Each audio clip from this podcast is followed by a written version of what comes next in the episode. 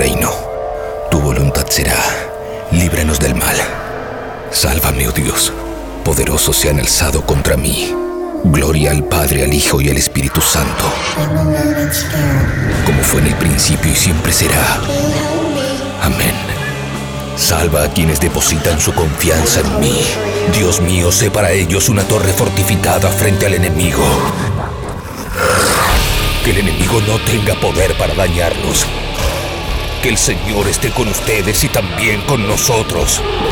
Oremos, oh Dios sagrado, Padre Todopoderoso, eterno Padre de nuestro Señor Jesucristo. Él quien envió a su único Hijo para aplastar al mentiroso. Pediré tu ayuda para alejarnos de su ruina y de las garras del demonio. Infunde terror a la bestia. Yo te expulso, maldito espíritu, en nombre de nuestro Señor Jesucristo. Al demonio con el diablo. Puro heavy metal.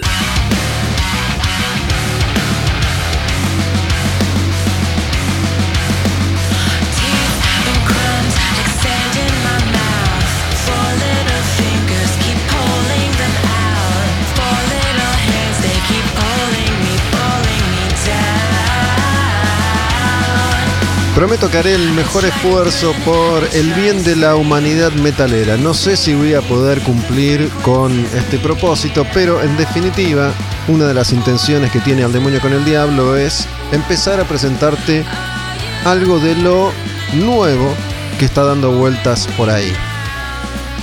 Después de haber hecho todo este recorrido histórico por la década del 80, finalmente llega el momento, en Al Demonio con el Diablo, de presentar la actualidad o parte de la actualidad del metal internacional. Y también local, por supuesto. Mi nombre es Gustavo Olmedo y estamos comenzando un nuevo Al Demonio con el Diablo desde Taberna Odín. Saben que cada domingo a las 22 horas estrenamos programa desde la plataforma tabernaodinlive.com y cada lunes posterior ese podcast está disponible ya en Spotify, donde pueden ir y elegir qué programas escuchar. Están todos disponibles, todos catalogados. Y en estos días vengo pensando bastante a propósito de qué entendemos como nuevo. Pero no solo qué entendemos en general, sino qué podemos entender en particular cada uno de nosotros como nuevo. Trato de no llegar nunca a conclusiones definitivas, dejándome un espacio para poder cambiar de opinión, pero me doy cuenta que yo, que tengo 52 años, que vengo escuchando música desde hace décadas, soy más difícil de sorprender que alguien que por ahí tiene 15, tiene 20, tiene 25 y está recién descubriendo artistas, bandas, canciones, discos, lo que sea. ¿Qué me sucede? Cada vez que alguien me dice esto es lo nuevo, yo lo escucho y en el 99.8% de las oportunidades no puedo evitar pensar, sentir, esto ya lo escuché antes. Entiendo que es un vicio que tiene que ver con escuchar música desde siempre. También es una herramienta porque cuando vos tenés que contarle a alguien de qué se trata una banda que nunca escuchó antes, la manera más efectiva de contarlo suele ser, y mira, se parece un poco a esto, se parece mucho a lo otro. ¿Por qué hago toda esta introducción? Porque esta banda es nueva y se llama Spirit Box.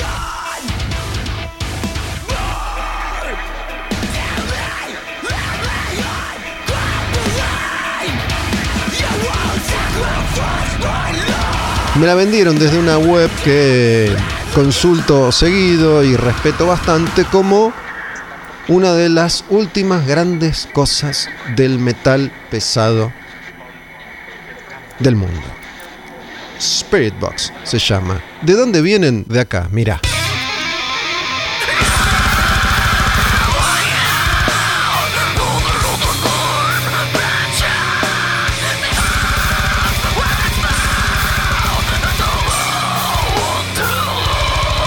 De esta banda que se llama I Wrestle a Bear Once. Ahí cantaba ella, Courtney LaPlante, y él tocaba la guitarra, Michael Stringer. Vienen de ese grupo los dos, que son los dos que armaron esta banda que te estamos presentando ahora que se llama Spirit Box. La idea era que tuvieras esta referencia. Vienen de acá, de esto.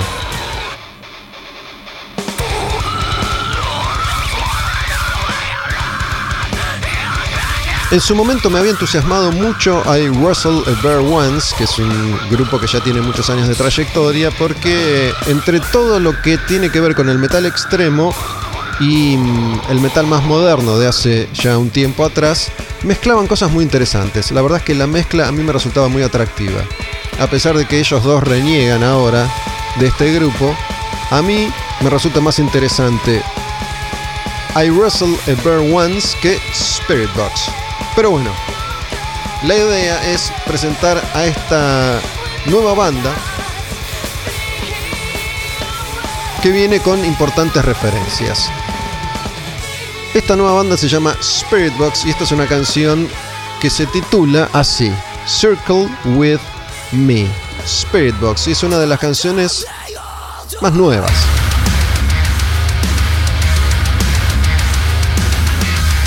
Todo esto de lo nuevo, lo viejo, se parece, no se parece, en definitiva es irrelevante.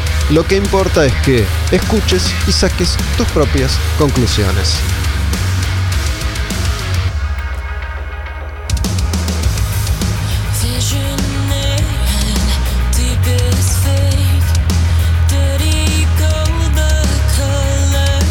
A ver, esto es lindo. Sí.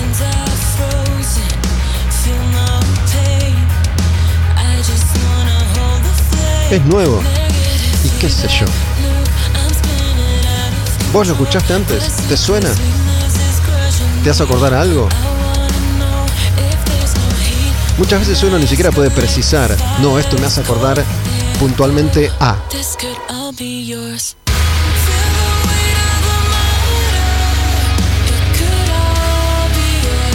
Pero lo cierto es que si bien la banda me gustó,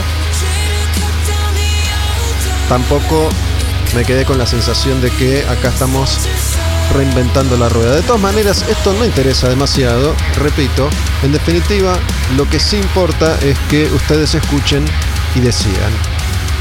Pero mientras vamos a ir contando un poco la historia de esta banda Box. Resulta que ellos dos, que además son pareja, después de uno de los tantos conciertos de I Wrestle a Bear Once, se pusieron a charlar sobre el futuro. Y ahí tuvieron una especie de golpe, de impacto en el que sintieron, acá no hay futuro. Si hablamos de I Wrestle a Bear Once, acá no hay futuro. Y entonces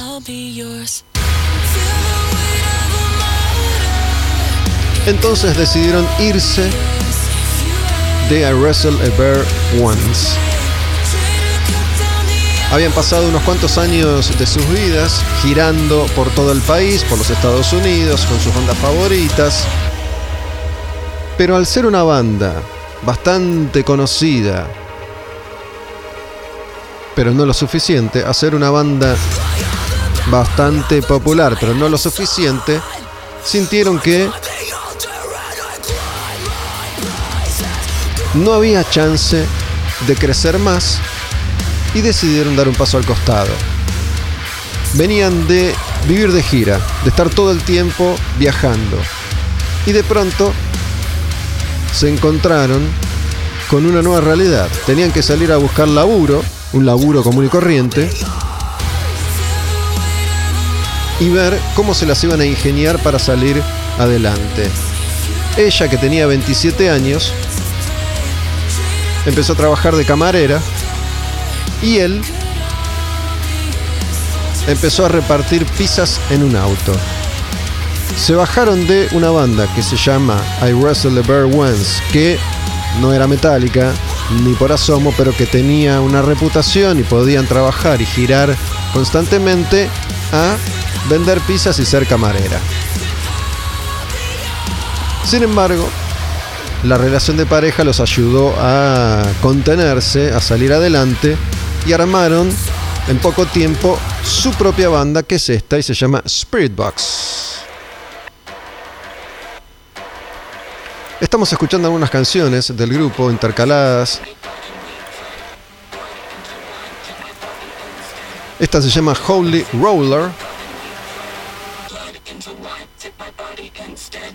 El grupo tiene una, una, serie de EPs y algunos singles. Están a punto de sacar un disco nuevo. Al momento de grabar está El Demonio con el Diablo, ese disco nuevo, Eternal Blue, aún no fue editado. Pero al cierre de esto que les vengo contando, vamos a escuchar una de esas canciones. Un single ya de adelanto que va a estar en ese próximo disco.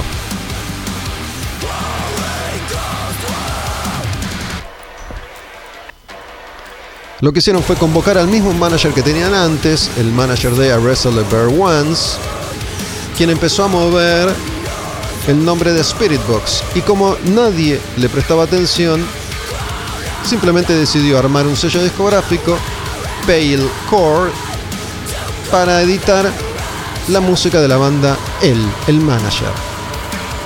Esto pasaba en 2015. En 2016, Courtney y Michael se casaron Cuando sus amigos, familiares, conocidos, invitados a la boda, les preguntaban, che, ¿qué necesitan? ¿Heladera, lavarropas? Ellos decían, no. Lo que puedas, dámelo en efectivo, cash, negro. Necesitamos guita para grabar, para mezclar, para masterizar nuestro EP debut, que salió en el año 2017. ¿Sí? Vamos contando un poco cronológicamente la historia de Spirit Box.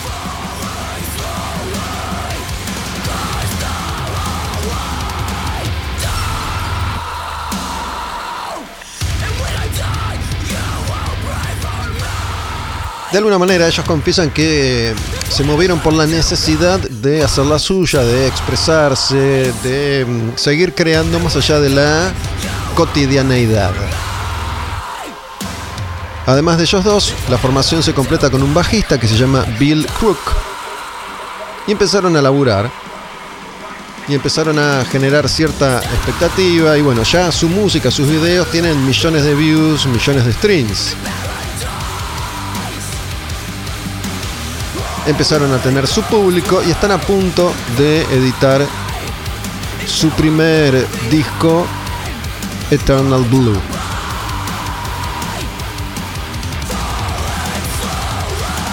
Vamos intercalando algunas canciones un poco más nuevas, otras no tanto. Esta que van a escuchar ahora se llama Aphids.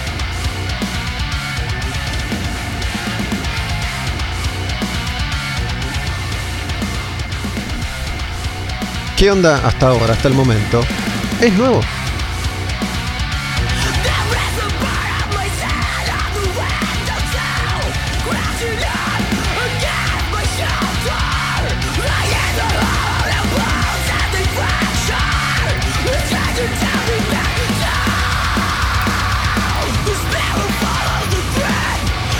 La historia personal de ellos es la historia personal de muchas personas. Courtney resulta que viene de una familia que mm, la tuvo en Alabama, en el sur de los Estados Unidos. Después los padres se separaron. Cuando ella tenía 15 años, la mamá que se volvió a casar se va a vivir a Canadá. Ella deja su vida atrás, su escuela, sus amigos y empieza a sentir... Eh, el peso de la adolescencia combinado con una nueva realidad que de alguna forma la sumerge en un estado de tristeza generalizada. Y así sigue adelante como tantas personas en el mundo, como tantas personas en la Tierra. Parece que a ella esta carga se le estaba haciendo insostenible y tenía momentos de alegría, pero también momentos de profunda tristeza. Entonces su marido, Michael, guitarrista de estas bandas, le dijo, che, loca, me parece que tenés que hacerte cargo, algo hay que hacer ahí con esto que te pasa. Y obviamente, ¿qué hace un artista con esto que le pasa? Escribe canciones.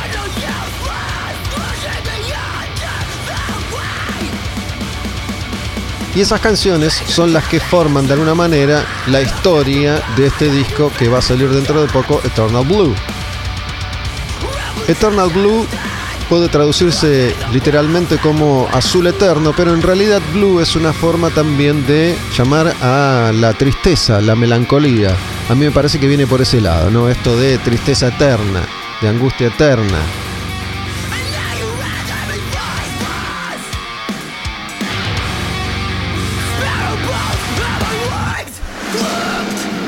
Vamos a pasar a otra canción. Esta se llama Blessed Be. Es Spirit Box la banda, eh. repito. Spirit de espíritu, box de caja. Muchas veces yo doy nombres y ustedes no llegan a comprenderlos, así que soy bien claro por si quieren buscar Spirit Box. Bueno, yo ya llegué a mi conclusión, se las anticipé. Esto para mí nuevo no es. Está bien hecho, sí. Está muy bien, muy bien grabado, sí. Tiene mucha intensidad, sí.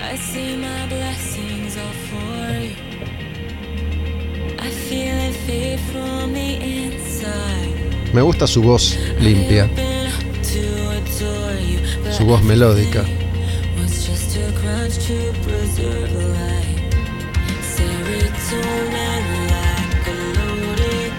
Y después de lidiar con su propia historia en la composición de estas canciones,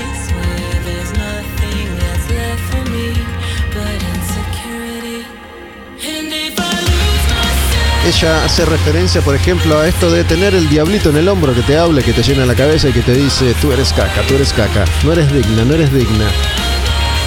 No tenés lo que hay que tener. Bueno, se trata de sobreponerse y transformar esto en una fuerza creativa irrefrenable.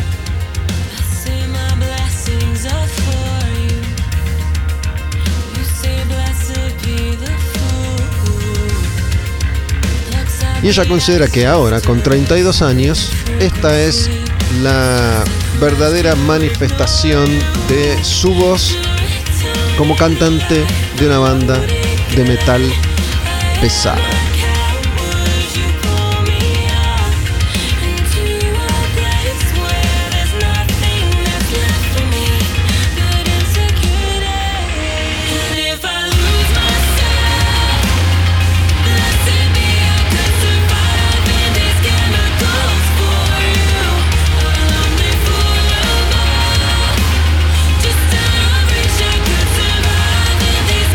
Lo cierto es que ella es muy versátil vocalmente. Esta canción se llama Blessed Be. Podemos escuchar una más, una que se llama The Beauty of Suffering y que mm, tiene algunos años ya y que tiene que ver con ese EP debut que grabaron con escaso presupuesto para el sello de su manager que armó porque a nadie más le interesaba darle bola a esta banda. Acá es donde se nota un poco la la evolución de su música porque la canción que veníamos escuchando me parece mucho más interesante que esto. Esto me parece más común y corriente. Esto me parece más a los trillones de grupos que hay en el mundo dando vueltas con este tipo de propuesta. Esto es lo que a mí me atrae más. ¿eh? No sé a ustedes, ¿les gusta la parte más heavy o la parte más melódica? A mí me gusta la parte más melódica. Está bien que se destaca todavía más cuando lo comparás con la etapa más oxidada, más retorcida de la música de Spirit Box.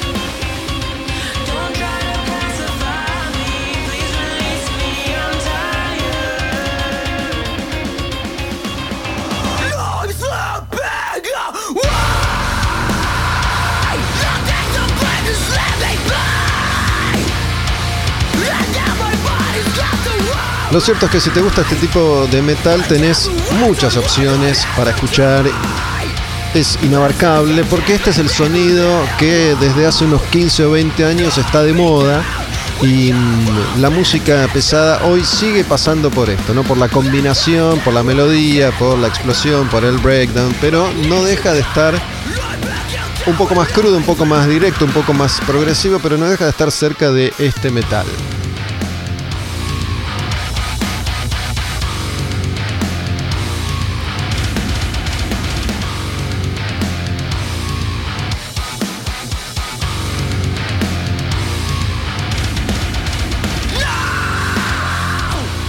Esta canción se llama The Beauty of Suffering. Vamos a ir con otra. Escucha, esta es Constance, el nombre de esta otra canción de una banda que te estamos presentando desde Al Demonio con el Diablo, con la intención de mostrarles un abanico más amplio de posibilidades de artistas que de alguna u otra manera llegan a mi radar y considero que vale la pena incluirlos en un programa como este para contarles de qué se trata.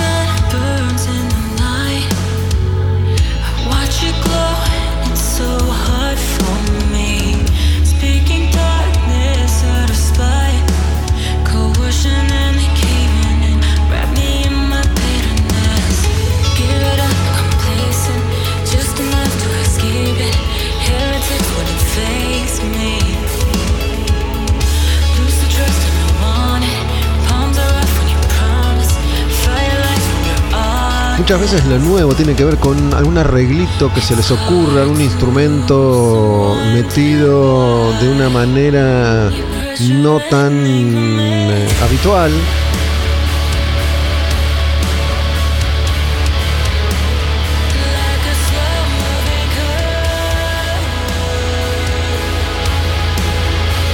Mientras aprovecho para contarles que en un ratito vamos a tener invitado en Al Demonio con el Diablo. Esta vez le dije a Norberto Rodríguez que se venga a la Taberna Odín, donde grabo siempre Al Demonio, para charlar un poco de su enorme trayectoria. Norberto fue aquel que grabó el primer disco, el único disco de Temple, cuando Rata Blanca se terminó y Walter Jardino formó Walter Jardino Temple. Norberto Rodríguez es quien le puso voz a ese disco. Venía de una banda de heavy que se llamaba Vago y después eh, tocó en otros tantos grupos, tiene otros tantos proyectos, así que vamos a hacer un recorrido por su historia, por un vocalista que ya tiene mucha experiencia tocando hard rock y heavy metal en nuestro país. Así que no se pierdan esa charla. Hoy el invitado es Norberto Rodríguez.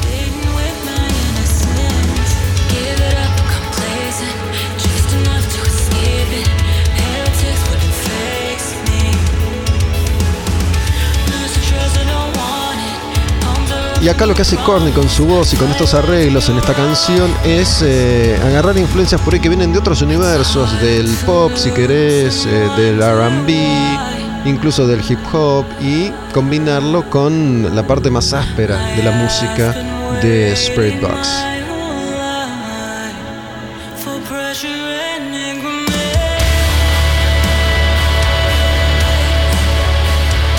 Supongo yo que se les debe haber ocurrido que hay alguna que otra referencia a Evanescence, pero también a Billie Eilish, por ejemplo.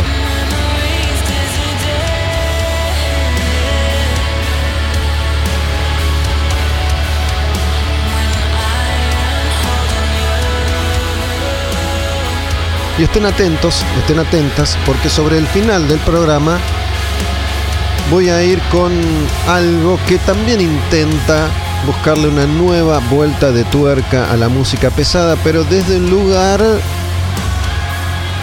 diferente entre comillas. Tampoco es algo que no se haya hecho antes, pero no se ha hecho tanto y creo que de alguna manera es un poco la que se viene. Tiene que ver con mezclar la electrónica con un DJ que se pone a experimentar con sonidos un poco más pesados. Eso va a ser en un ratito. Ahora quiero que escuchemos una canción completa de Spirit Box, esta onda que te estoy presentando en El Demonio con el Diablo. Ya se viene Norberto Rodríguez. Esta canción se llama Secret Garden, anticipo de Eternal Blue, el disco que sale en unos meses.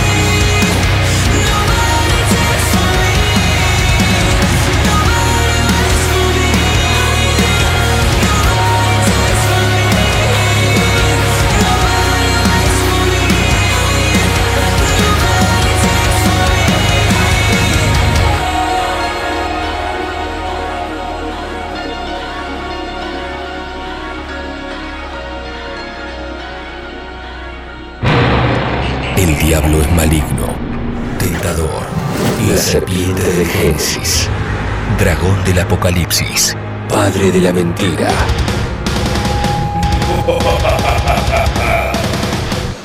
Al demonio con el diablo. Puro heavy metal. Al demonio con el diablo.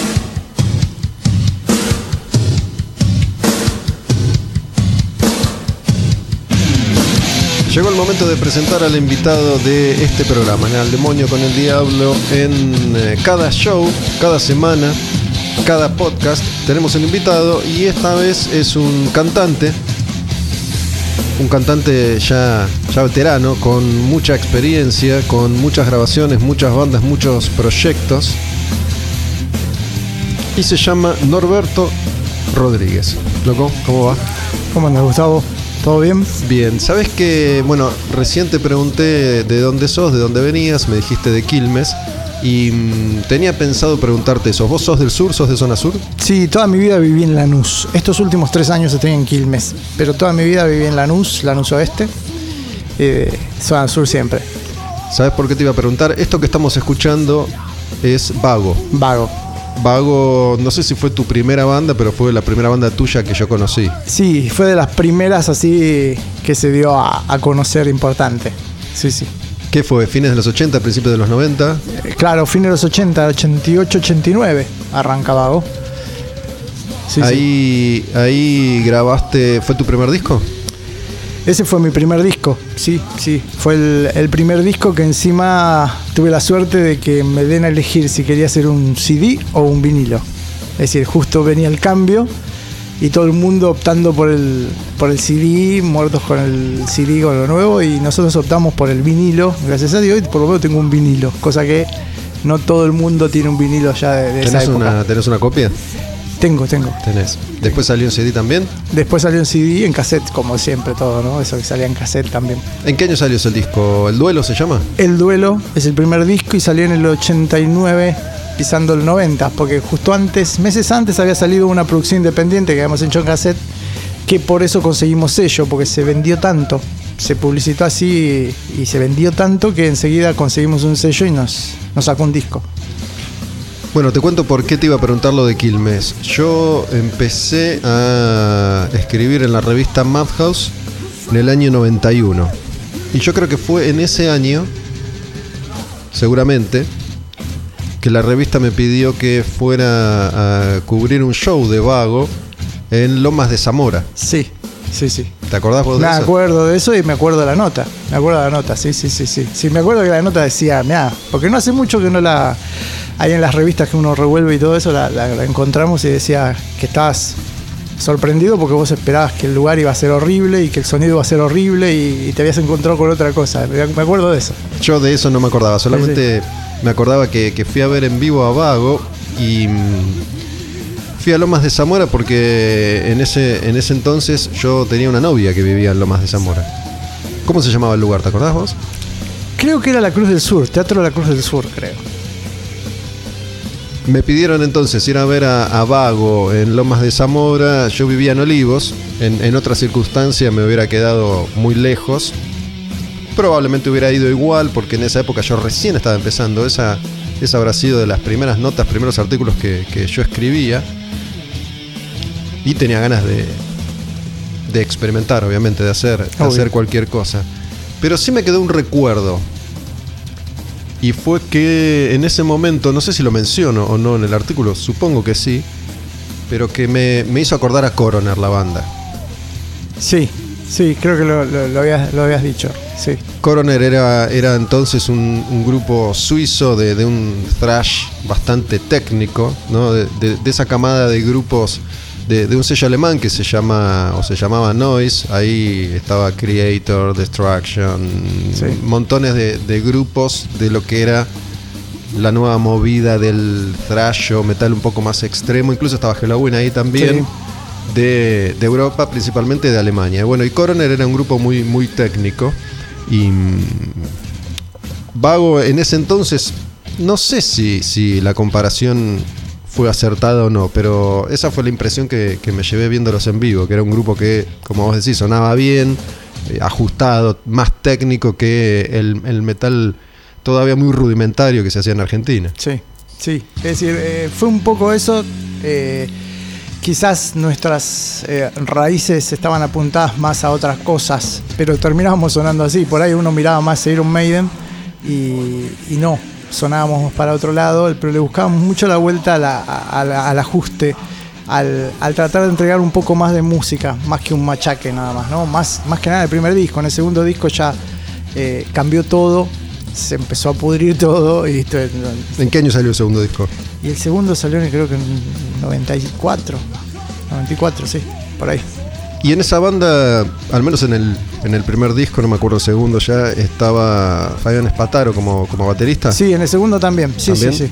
Sí, sí. eh, eh, el amigo es Pataro, porque antes de ser músico es mi amigo. Es decir, lo Él es de ahí de- muchísimo, es de, de Lomas. De zona sur también, de Sí, Lomas. de Lomas. Bueno, Fabián Spataro fue el primer baterista de Hermética antes que Tony Scotto. Sí, exactamente. Sí. eh, después de haber pasado por, por Hermética antes de grabar, porque él se fue antes de grabar el primer disco, fue donde se, nos conocemos y es, en realidad mucho antes nos conocemos. Eh, decidimos armar eh, Vago. Pero sí, sí, yo lo, es decir, yo lo conocía de mucho antes, es decir, de, de la época de, de- de- Hermética, junto, y un poco antes también, porque de la época de, Mark, que es donde estaba con Claudio Connor, porque de ahí lo, lo- lo- llevamos, ¿no? Mark era una banda que tenía Claudio, claro, con Espataro, y de ahí fueron Hermética. Fabián se queda en vago, pero vamos a pasar a otra de las bandas con las que vos grabaste, ¿no? Que es eh, Walter Jardino Temple. Ya es una historia completamente distinta, se van a dar cuenta que el sonido es, es muy superior. Espero que no te, no te No. ofenda esto, ¿no? Y hay Pero como bueno, 20 mil dólares de diferencia. años de experiencia Sí, también. también, sí, sí. No, este disco sale, ¿qué es? ¿96? ¿97? 98. 98. Y bueno, mira, no sé si la escuchaste porque antes de arrancar la charla me dijiste que, que algunos programas de Al Demonio con el Diablo habías escuchado, todos tienen una entrevista, están ahí Sí. disponibles en Spotify. Y el año pasado yo grabé una entrevista con Walter Jardino hablando de este disco en particular. Y mm, él me dijo que te había conocido probablemente en alguna de tus bandas, no sé si fue Vago, tocando con Rata Blanca. ¿Fue, fue así? ¿Es tu mismo recuerdo? Sí, sí, sí. No fue una banda. es, eh, había un guitarrista muy famoso de, de zona sur, de, de Lomas también, que murió, Charlie Vega. Sí. eh, y había hecho un arreglo con un teatro, con el teatro este, Coliseo de Lomas, para llevar a Rata Blanca. Y él telonear haciendo un tributo a Ingrid Malmsteen que hacía siempre. Una semana antes de ese show se, le, se pelea con el bajista y con el cantante. Entonces tenía el show encima y no conocía a nadie y la única persona que conocía que podía tocar el bajo y cantar los temas de Ingrid Malmsteen y sacarlos en ese tiempo para él era yo. Vino a convocarme, yo hacía rato que yo estaba medio como retirado, te diría.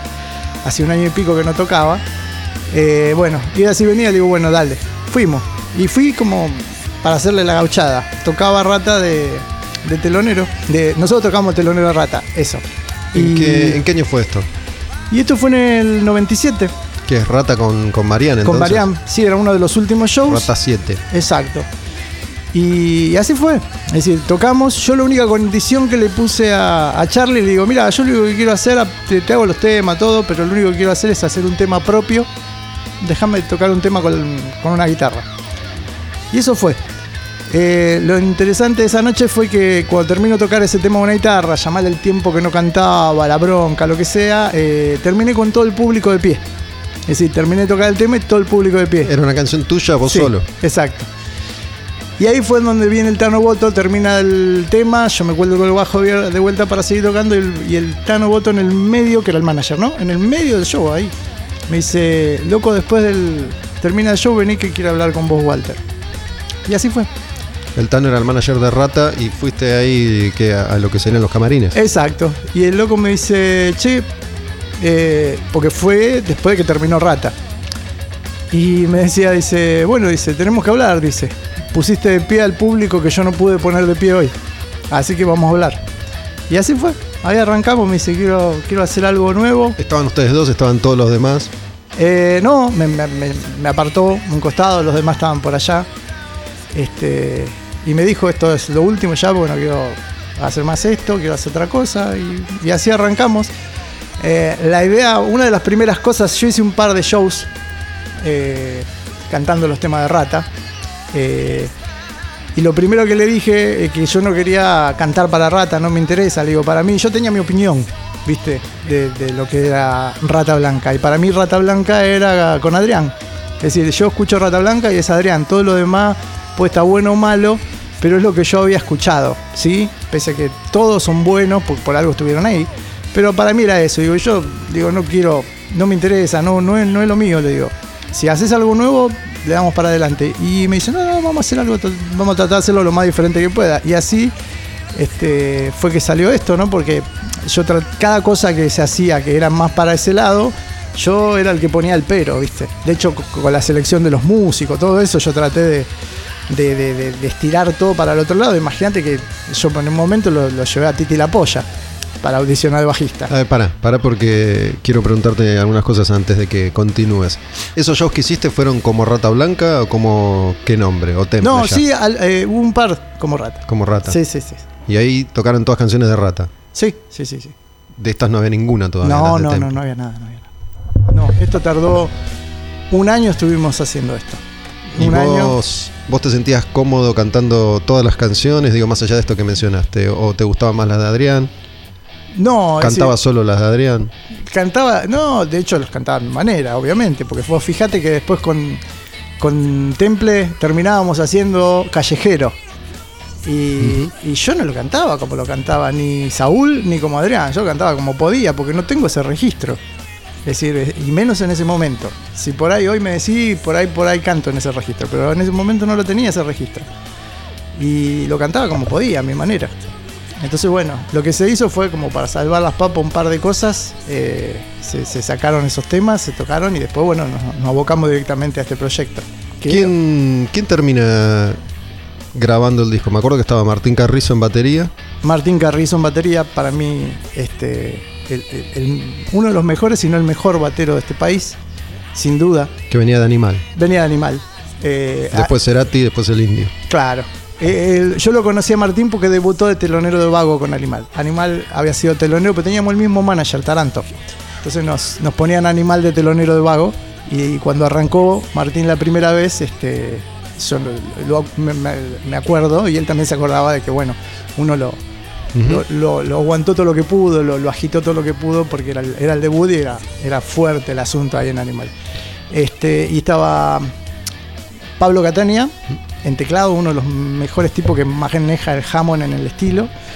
Eh, Rubén Trombini en el bajo, super bajista de rock. Eh, y bueno, nosotros dos. ¿Y Titi llegó a, a probarse? Sí, sí, sí, sí. Tite llegó a probarse, lo mismo que, que, que, que- que se llevó Tolini en la batería. Es decir, todos super músicos que, claro, estaban un poco, un poco más allá. Y, y como que por más fuerza que uno hizo, no, no, no terminó porque, bueno, dentro de todo había un límite, ¿no? Eran- Titi, bueno, también de Animal. Sí. Y en ese momento no me acuerdo si ya, ya había tocado en Raptor o no.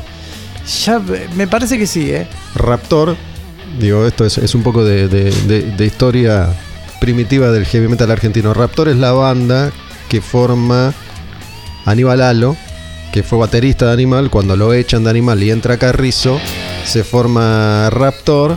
Y ahí toca Titi La Polla al bajo y Fer Sarmiento que cantaba y tocaba la guitarra. Ahí está todo. Al final, Terrible. todos Sí, todo esto se remite a, a los mismos 30 músicos que vienen dando vueltas desde entonces. exactamente. Ok, y Titi, bueno, tenía este estilo muy, muy Trujillo, Sí. muy, muy funkeado, muy Infectious Groups, que era en ese momento algo que, que había pegado más o menos fuerte. Sí. No me lo imagino a Titi tocando en, en una banda con Walter. Es que no, aparte, era un espectáculo como lo de siempre fue Titi que te dice las cosas en la cara y le ha dicho cada barbaridad en la cara que fue espectacular, sí, sí, espectacular. Pero un super músico. Pero no, no, no, no. Aparte, como todo, vos no podés hacer demasiado ahí, tenés que estar haciendo el aguante más que nada. Entonces como que eso fue una de las cosas que principalmente no gustó. Bueno, y me acuerdo que, que yo fui a ver a Temple presentar el disco en el Maipo. Sí. No sé si, si nos cruzamos o no en esa, en esa oportunidad. que mm, yo la cuento siempre, de hecho creo que, que lo hablamos con Walter en esa entrevista. Fui más que nada por, por mi relación justamente con Martín Carrizo, que me, me invitó. Y mm, me acuerdo que yo al otro día hacía el programa en, en Rock and Pop, Tiempos Violentos, y, y dije que bueno, que el show había estado muy bien, que sonaba muy bien. El, el profesionalismo habitual de Walter, pero que mucho solo de guitarra y, y- y- y mucha camisa con volados, ¿no? Ajá. Y, y Walter se había enojado, Sí, sí, sobre sí. todo porque yo había, había, le había comido todo el catering, me dijo. Eh, después del show, Martín Carrizo nos invita al backstage, había un buen catering Sí. Y, y me dijo, Walter, cuento siempre lo mismo, ¿no? Pero me dijo, loco, te comiste todo mi catering. Pero bueno, confieso que con el tiempo el disco este me gusta cada vez más. Creo que es un disco excelente, es, un disco, casi te diría único en Argentina, porque si bien tiene algún toque de, de algún aspecto de Rata Blanca, evidentemente, es un disco que, que es más, más directo, si querés. ¿No? Es, es un disco fantástico. Tiene una mezcla. Es decir, yo siempre digo lo mismo, ¿no? Es decir, hay cosas que no las vas a. No, no voy a volver a hacer yo, ni va a volver a hacer él, porque fue una mezcla. Eh, fue una mezcla y fue una idea. Es decir, temas como sobre la raya no van a aparecer de vuelta del otro lado porque vino más de este lado. Y así sucesivamente. Entonces es esa mezcla que, que es una lástima, ¿viste? Y aparte estaba todo medio pensado, porque en ese momento yo andaba con el tema de lo subliminal, ¿no? Y esto fue apuntado subliminalmente para que entre de alguna manera. El punto subliminal acá fue el tango en este disco. Yo lo cuento más de una vez y, y todos me dicen corte porteño. Sí, no, ahí es como que está blanqueado. Pero cuando yo, por ejemplo, un tema como Cacería se los planteo como se hizo, que era un tango, pero después pasado al otro, ahí se quedan, ¿viste? Vos decís, ¿cómo puede ser? Sí, y vos te lo cantás y es, nació en otro tiempo la cruel cacería. Es decir, es un tango. ¿Las letras son tuyas? La mayoría eran mías, se reformaron algunas, quedaron algunas como estaban. Este, Walter siempre, siempre va a decir que, que todo lo hizo él. Bueno, o no, por eso estoy siendo injusto. Pero siempre quedó como que era una jugada de Jardino solista y que él tomaba absolutamente todas las decisiones. Por lo que vos contás, tuviste bastante que ver. Em, en realidad, 20 años de no poder hacer un segundo disco creo que me dan la razón. Después, eh, qué sé yo, eh, pese a que no deja de hacer nunca nada, a mí me dejó hacer muchísimo. Y es un orgullo para mí, que terrible profesional, porque más allá de todo, lo que siempre pongo en claro que es un monstruo el tipo. Me haya permitido, nos respetamos mucho ¿eh? mientras hicimos la banda. Eh, me haya dejado hacer temas que firmé, obviamente, están ahí. Es decir, este, y, y- y metido, dejar meter mi esencia y mi forma de cantar, porque él está acostumbrado a que todos hagan eh, la melodía que él le dice. Él toca la guitarra y vos tenés que cantar la melodía de la guitarra, con el beat de la batería. Y olvídate, es eso. Y después de un montón de idas y vueltas, terminó aceptando mi forma. Que yo decía, y pero esto es así, esto es asá, y acá va a rendir más. Y en como que en el fondo eh, terminó adaptándose un par de cosas y fue un poco también lo que le dio ese aire para que salga de lo de siempre. Eh, yo a veces cuento esto porque, eh, como digo, ¿no? Es decir, cuando dice, no, pero seguro metiste tanto la cuchara. Y el tiempo creo que me dio la razón. Yo he hecho un montón de cosas después, como él también las ha hecho, con más vidriera o menos vidriera. Pero nunca ninguno de los dos pudo terminar de hacer algo así. Y es como que más de una vez los fans que se te hacen que te dicen, loco, déjense de joder, ¿por qué no hacen, no hacen otro disco? ¿Por qué no hacen aunque sea un show? ¿Por qué no hacen yo? De buenísimo, estaría bárbaro. Es decir, eh, eso sería genial, porque a veces son esas químicas que, que pasa que vos decís, está, y está la prueba, ¿viste? Yo en ese sentido, con el correr de los años, lo mismo cuando van, van pasando cantantes, ¿no?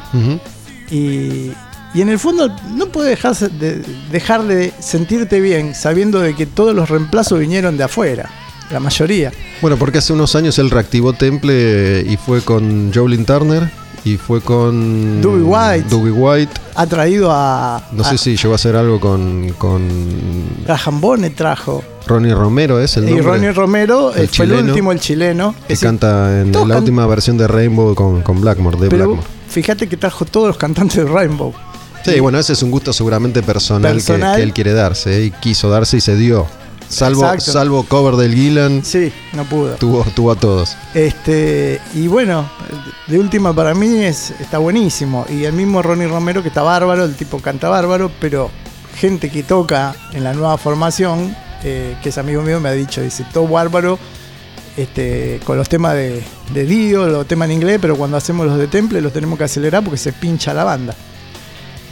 Bueno, yo tal vez porque de, de todos los discos que vos grabaste, este es el que tengo más escuchado, pero a mí también me parece que, que vos encontraste ahí un lugar y, y una forma para desplegar tu voz que por ahí en, otro, en otros espacios tampoco lograste No, encontrar. obvio, seguro. Aparte, yo siempre digo lo mismo de una cosa, que es el guitarrista es el que te arma el traje, es el traje a la medida.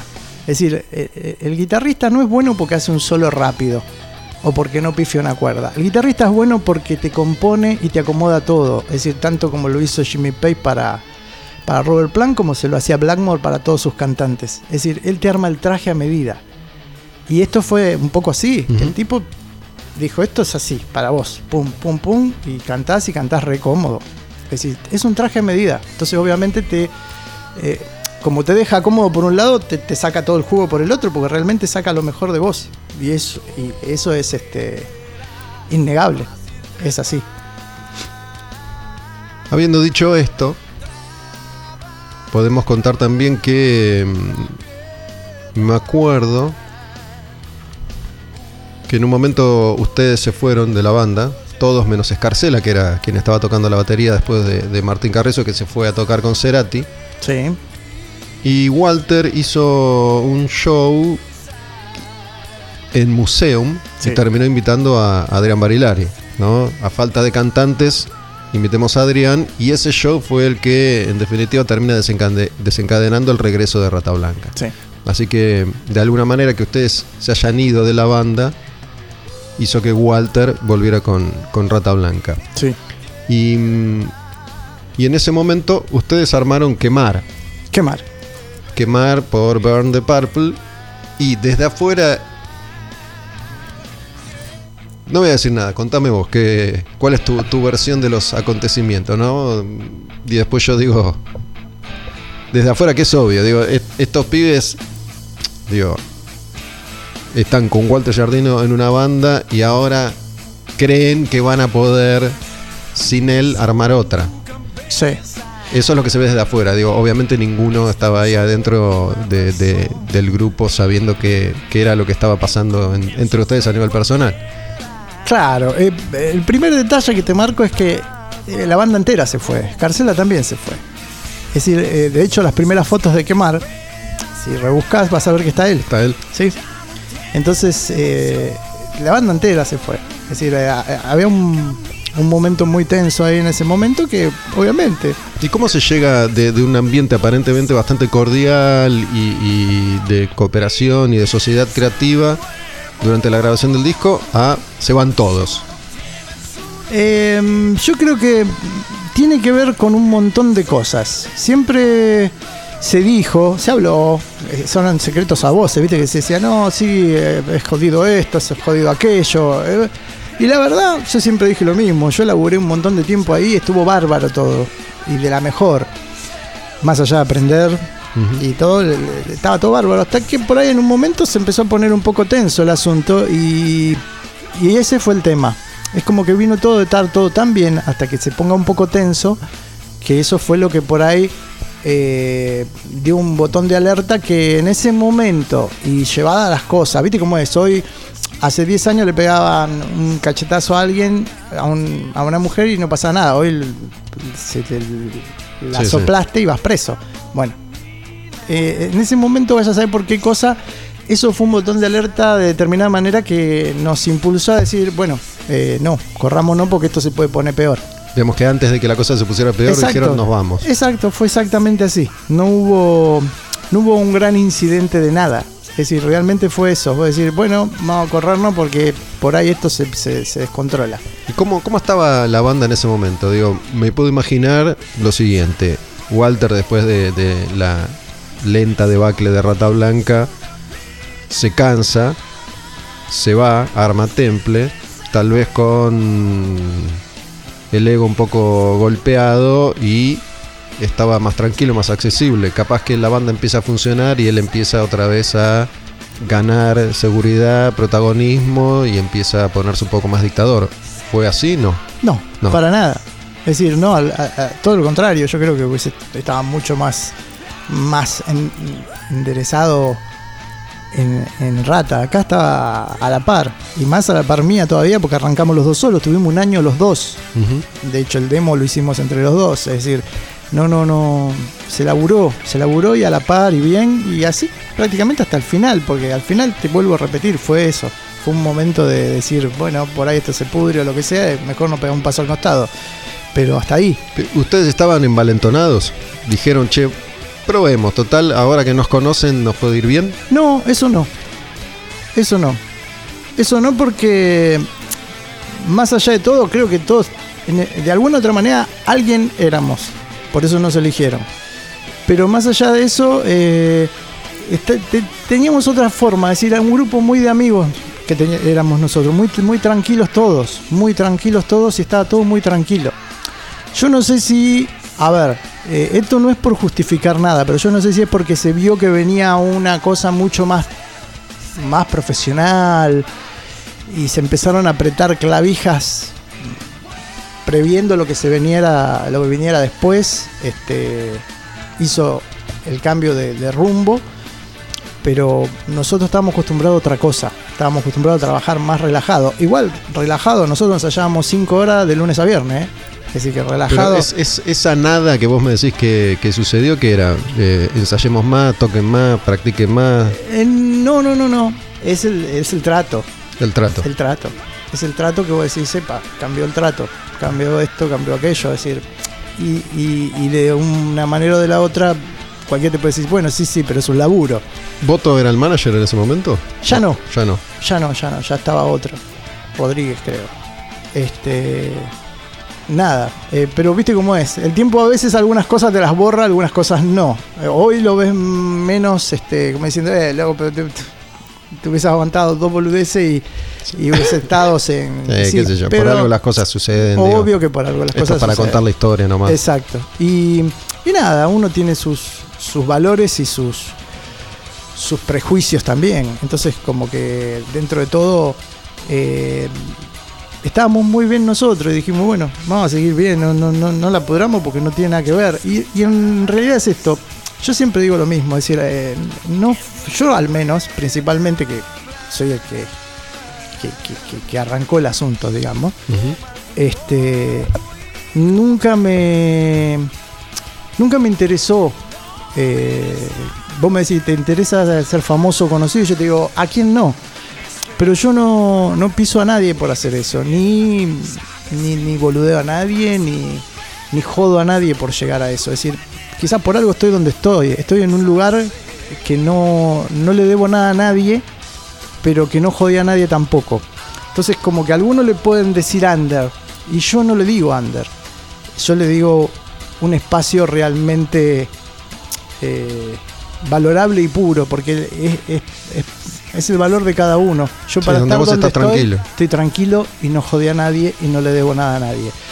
Muchos me dicen, ¿y podrías estar más arriba? Ah, por supuesto, siempre se puede. Y pero vos cantás mejor que fulano, que mengano, y puede ser. Toco mejor que fulano, y me- sí puede ser. Y compone- sí puede ser, todo lo que vos quieras.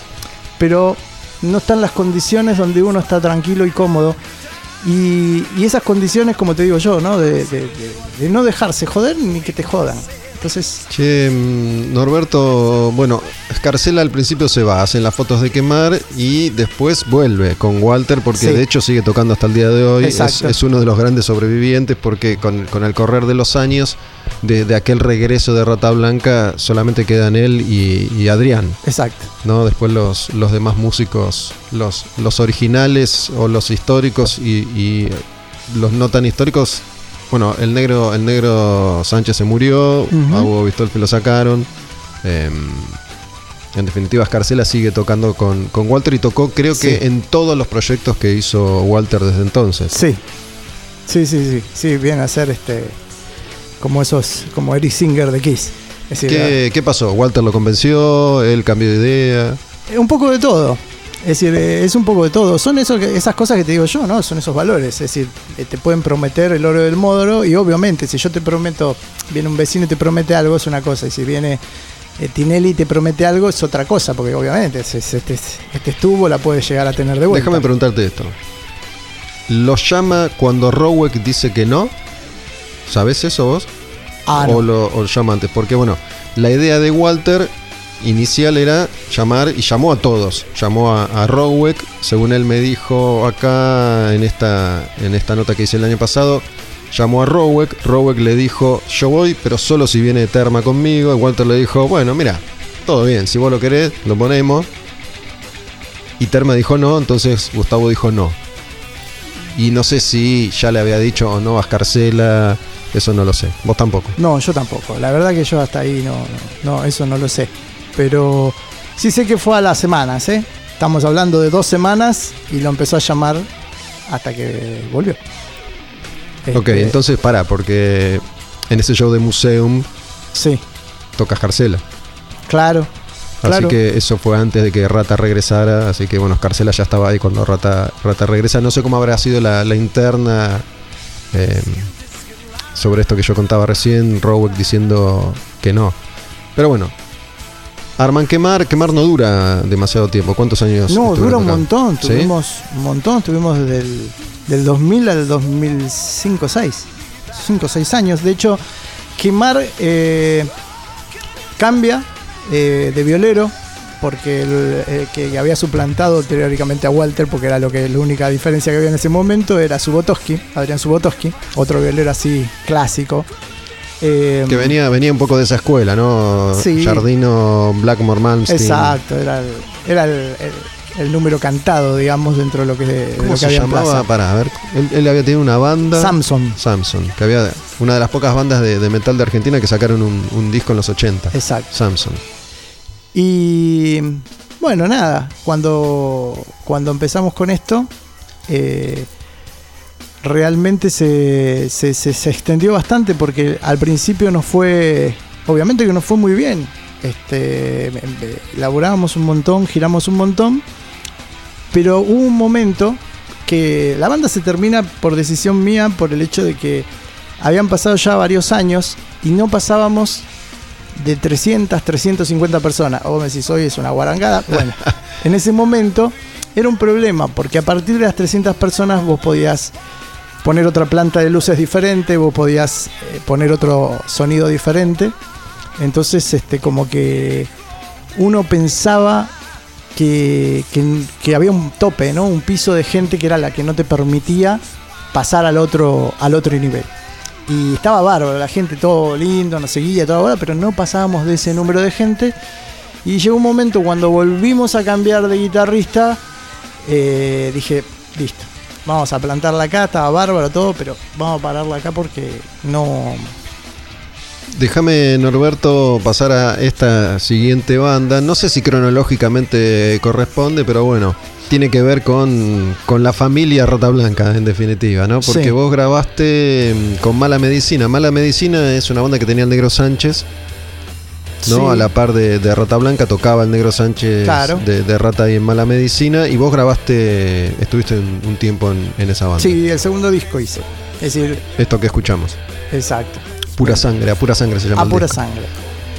Que era un hard rock. eh, lo de mala medicina, supongo yo que es por Bad Medicine, el tema de, de Sí, Bon Jovi. si vos escuchás el primer disco donde está Gabriel Marián, porque la banda la arman ellos dos. Gabriel Marián. Exacto. Y eh, Mala Medicina le ponen porque, bueno, Gabriel es Bon Jovi. Y todos los temas son Bon Jovi en el primer disco. Cuando me llaman, eh, me convoca para cantar acá, lo, le digo, sí, ningún problema, le digo, pero esos temas yo no puedo cantar porque yo me puedo poner el disfraz de, de Coverdale, de Gillan, de Leo, de, de Dickinson, de lo que vos quieras, menos de Bon Jovi, no tiene nada que ver con mi forma de cantar. No puedo cantar eso. Este, entonces sacamos todos temas nuevos. Hicimos todo. ¿Ya lo conocías a- al negro? No, Sánchez? no, no, no, no, no. No, realmente, eh, en realidad si lo, lo habré saludado, sí, pero no lo conocía de hablar ni nada. ¿Él te llama? Él me llama. Él te llama. Sí, sí, sí, él me llama y, y bueno, ahí nos juntamos, nos pusimos de acuerdo con todo. ¿Te dijo por qué te llama? Digo, ¿qué, qué le había gustado? ¿Te conocía? ¿Le gustaba el disco de Temple? Le encantaba el disco de Temple, de hecho, eh, el negro una persona muy, muy querible y muy especial en, en un montón de sentidos. Y era muy. El tipo era muy reservado, viste, que no hablaba. Pero cuando sí, hablaba, parece ser, no lo sé, no me consta, pero parece ser que es el que mejor supo tratar a- o relacionarse con, con Walter sin esquivando siempre los problemas, aparentemente. Exacto, exacto, porque le- no hablaba. Es decir, hablaba lo justo y necesario. y realmente, eh, cuando, cuando hablábamos de esto, le preguntaban esto, él, él decía, dice, no, lo, lo- lo fui a buscar, lo elegí porque para mí es uno de los, de los dos que, que acá están, dice, de los, de los que, de los dos mejores, ¿no? El Para otro él, era Adrián. El otro era Adrián para él. Marilán. Exacto. Entonces es como que él me convocó por eso, le encantó el disco, le encantó lo que hacía y, y me convocó. Sabes que mm, en el programa anterior a este, no, después ya la gente decide cómo los escucha, pero si van al programa anterior a este, yo armé como una especie de informe sobre Ripper Owens, ¿no? Sí, Tim Ripper Owens haciendo un repaso, como estamos haciendo ahora, por todos los discos en los que él participó, que participó en un montón. De alguna manera hay ciertos puntos de contacto entre las historias de, de Tim Ripper Owens, que fue el, el reemplazante de Halford en, en Judas Priest, ahí lo conocimos, pero después cantó en Ice Earth, cantó con Malmsteen, eh, ahora está en la nueva banda de, de KK Downing, ex guitarrista de Judas. Eh, me refiero a que es un tipo muy versátil, un gran cantante, que pasó por muchas bandas con muchos artistas reconocidos. Eh, como hiciste vos, acá. sí. No sé por qué él ha tenido esa carrera. La única vez que, que recuerdo haber hablado con él de esto hace ya muchos años. Eh, pero bueno, vos aclaraste que preferís estar tranquilo y en paz con vos mismo antes que, apostar a, por ahí tener más éxito a costa de, exponerte a situaciones que no tenés ganas de, atravesar. Eh, yo creo que sí. Es decir, eh, a ver, eh, hay cosas como que, no sé, yo de, de- muy chico que, que- que estoy en esto. Y es como que, obviamente es mi vida, ¿no? Yo cumplí 56 años el 20 de mayo. Y en un posteo puse que hacía 40 años clavado que toqué por primera vez en un escenario, porque toqué a los 16. A los 16 me regalaron la primera moto, es decir, que hace 40 años que ando en moto. Hoy llegaste en moto, Y llegué en tenés, moto tenés todo tu pelo, puedo decirlo. Tengo el pelo, sí. y, y siempre estuve en esto. Y me encanta. Y es mi vida. Y eso es lo, lo interesante. No es un berretín. Yo no quiero ser famoso y tener para tener dos minitas. Y, no, no, no es la idea. Esta es mi vida. Es decir, es mi forma. Y yo creo que si me tengo que identificar con alguien del medio, a veces te identificás con uno con otro, pero no entendés por qué, por ejemplo, uno de los mejores del, como Glenn Hughes no haya hecho lo que hizo Coverdale. O lo pero después te das cuenta que no son eh, las cuestiones que por más que hagas lo que hagas, está primero tu vida. Y está primero tus valores y tus principios. Entonces, pasa Sí, un poco mm, eso. Mira, no sé qué, qué vas a pensar vos. Yo, viéndolo desde afuera, entiendo también que eh, muchas veces no importan los talentos individuales, sino que lo que funciona es la combinación de esos talentos. ¿no? Está lleno, llenísimo de ejemplos de tipos que con sus bandas tuvieron muchísimo éxito y fuera de sus bandas no pasó lo mismo. Lleno de ejemplos. Sí. Tipos que rindieron mucho junto con ciertos socios creativos y por separado no pudieron replicar la misma, el mismo nivel eh, artístico, ¿no? Glenn Hughes es un animal y a él justo le, le toca participar de, de Deep Purple en un momento en el que Deep Purple era una banda gigante y graban tres discazos increíbles y bueno, eso obviamente te puede dar de comer toda tu vida, ¿no? Sí. Glenn Hughes podría haberse dedicado pura y exclusivamente a tocar esas canciones por el resto de sus días Sí. grabó 80 discos más. Es un músico excelente. Pero bueno, esa combinación no se volvió a dar de, No. de esa manera. Porque no solo, además, no solo es el arte, ¿no? Porque, qué sé yo, Black Country Communion es una bandaza. Pero después tiene que ver el entorno, los compañeros, qué quiere cada uno, qué espera cada uno. es todo un momento.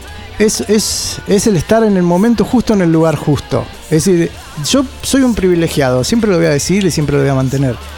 Eh, yo hice una gira con Deep Purple acá. Es decir, toqué en tres shows con Deep Purple. Estuve tomando mate en un aeropuerto con ellos. ¿Qué, es decir, qué visita fue? en el. Claro, en el. 99, creo. Vinieron tantas veces. Eh, fue cuando hicieron dos. eh, hicimos dos obras y un estadio en Mar del Plata. Ujú. Eh, fue espectacular, es decir, fue, fue buenísimo todo. ¿Fue esa la primera vez de Purple acá? Creo que sí. Sí, me acuerdo. Me acuerdo Creo que creo sí. transmití uno de esos shows en- en, Está Obras. lo increíble que esto lo hablábamos con, con César Fuentes en un momento que había eh, quedó el récord de gente. El segundo obra fue el récord de gente que tiene obras. Es ¿Ah, sí? decir, que había sido de Riff en un momento y después fue de TV de, de, de Purple Contemple porque claro, al otro día que se habían vendido entradas eh, se tocaba en Mar del Plata y entonces Ah, tocó Temple. Claro. Yo no me, no me acordaba de fuimos eso. los, tel- los tres días fuimos teloneros este, y, y- y cosas espectaculares, que por eso te digo, es un, un privilegiado. Yo vi la banda de atrás como en la tapa del disco, ¿no? que vos lo ves eh, de, atrás, yo estaba viendo Made in Japan ahí, y, y que en el, en el privilegio de que Gillan, después de que, de que tocamos el primer día en obras, el segundo día viene un gringo y me da todo el set de él.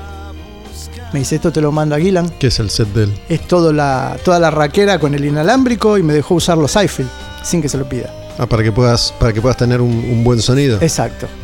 El segundo día me lo brindó y en Mar del Plata volvió a hacer lo mismo. Eh, y en el Mar del Plata la banda estaba tan prendida a fuego. Y esto es, esto es una de las cosas que te las llevas puesta. ¿Por qué? Porque Martín ya había dicho que se iba. Martín Carrizo. Martín Carrizo, los tres shows de Deep Purple los hizo porque yo los fui a buscar. eh, porque ya se había ido. Digo, por favor, viene Purple, vamos a tocar. No nos cagues en esta. Yo ya toqué con 300 internacionales, ¿qué me importa? Digo, no, no, no, a mí me importa hacerlo por mí. Vino, tocó. Y en el último, que era el último show, el último show que iba a estar él, ese show fue impresionante. Pero fue tan impresionante. ¿Eso fue en Mar del Plata? Gustavo, en Mar del Plata. ¿Dónde tocaron? En el patinódromo. Pero había treinta y pico de mil personas, estaba Sí. terrible, mucha gente. Este. El root manager de Deep Purple era un brazuca, ¿sí? Un, brazuca, un brasilero, pero re canchero. Eh, claro, Purple venía abriendo toda. Era el disco perpendicular. Venía abriendo todos los, do- todos los shows con un tema medio tiempo, re mocho, ¿viste? Re. Hace. Claro, dejamos todo prendido fuego ahí. Pero todo, yo canté como, la, como nunca en mi vida, todo fue así. Y pasa el brasilero, estábamos todos en la puerta del camarín esperando que pasen los Purple, todos cambiaditos. Y el brasilero dice, se nos acerca y dice: Pónganse orgullosos, muchachos. Les hicieron cambiar el tema de apertura a los Purple. Salieron con Mujer de Tokio. Es Para decir, empezar más arriba. para empezar más arriba. Y el brasilero dice: Les hicieron cambiar el tema. Estaban, porque- estaban tocando, me imagino que sí, Woman from Tokyo la, Sí, la sí. Estaba, en la lista y cambiaron el orden. Exacto. Y fue, fue, un- viste, son esas caricias del alma que decís, bueno, vamos, buenísimo. Es una cosa que te la llevas puesta a la tumba. Sabes que, bueno, escuchándote me doy cuenta de, de muchas cosas. Em, una es que obviamente no me acuerdo ni en pedo todos los lugares, todas las cosas en las que estuve, porque bueno, es imposible. No, no tenía. No tenía ningún registro de, que esto hubiera pasado así como vos lo contás. Eh, solamente me acuerdo una cosa, mira, tengo una única imagen de, de esa primera visita de Purple a Buenos Aires porque transmitimos ese concierto con, con Nagui en, en Rock and Pop y creo que es la única vez en mi vida que transmití desde ahí. Había eh, en el Pullman, arriba, había como una especie de, de cabina, de casilla, Sí. eh, así lo recuerdo al menos, y transmitimos desde ahí. No era como una, como una garita policial pero más grande. Y no recuerdo, mirá que transmití shows en obras, no recuerdo haber hecho ninguna otra transmisión de- desde esa ubicación. Es el único recuerdo que tengo. Tengo una imagen perdida de, de Gillan unos años antes con su banda solista, antes de, Sí, de volver a volver a, a Purple. ¿Fuiste a ese show? Sí. de Gillan. sí, sí, sí. Bueno, era una época divina porque venían todas las bandas por primera vez, entonces todos los shows eran inolvidables. Terrible. Terrible. Sí, esa época fue, fue, fue de oro. En realidad, obras para mí es. eh, vos sabés que uno tiene metas en la vida. Eh, yo, la primera banda que fui a ver en mi vida, la primera banda de verdad, digo, eh, fue Barón Rojo en Obras, cuando vino. Fue de las primeras bandas que vino. Y terminé de ver la banda y lo único que le dije a, la- a mi amigo que tenía al lado, le digo, yo voy a tocar acá.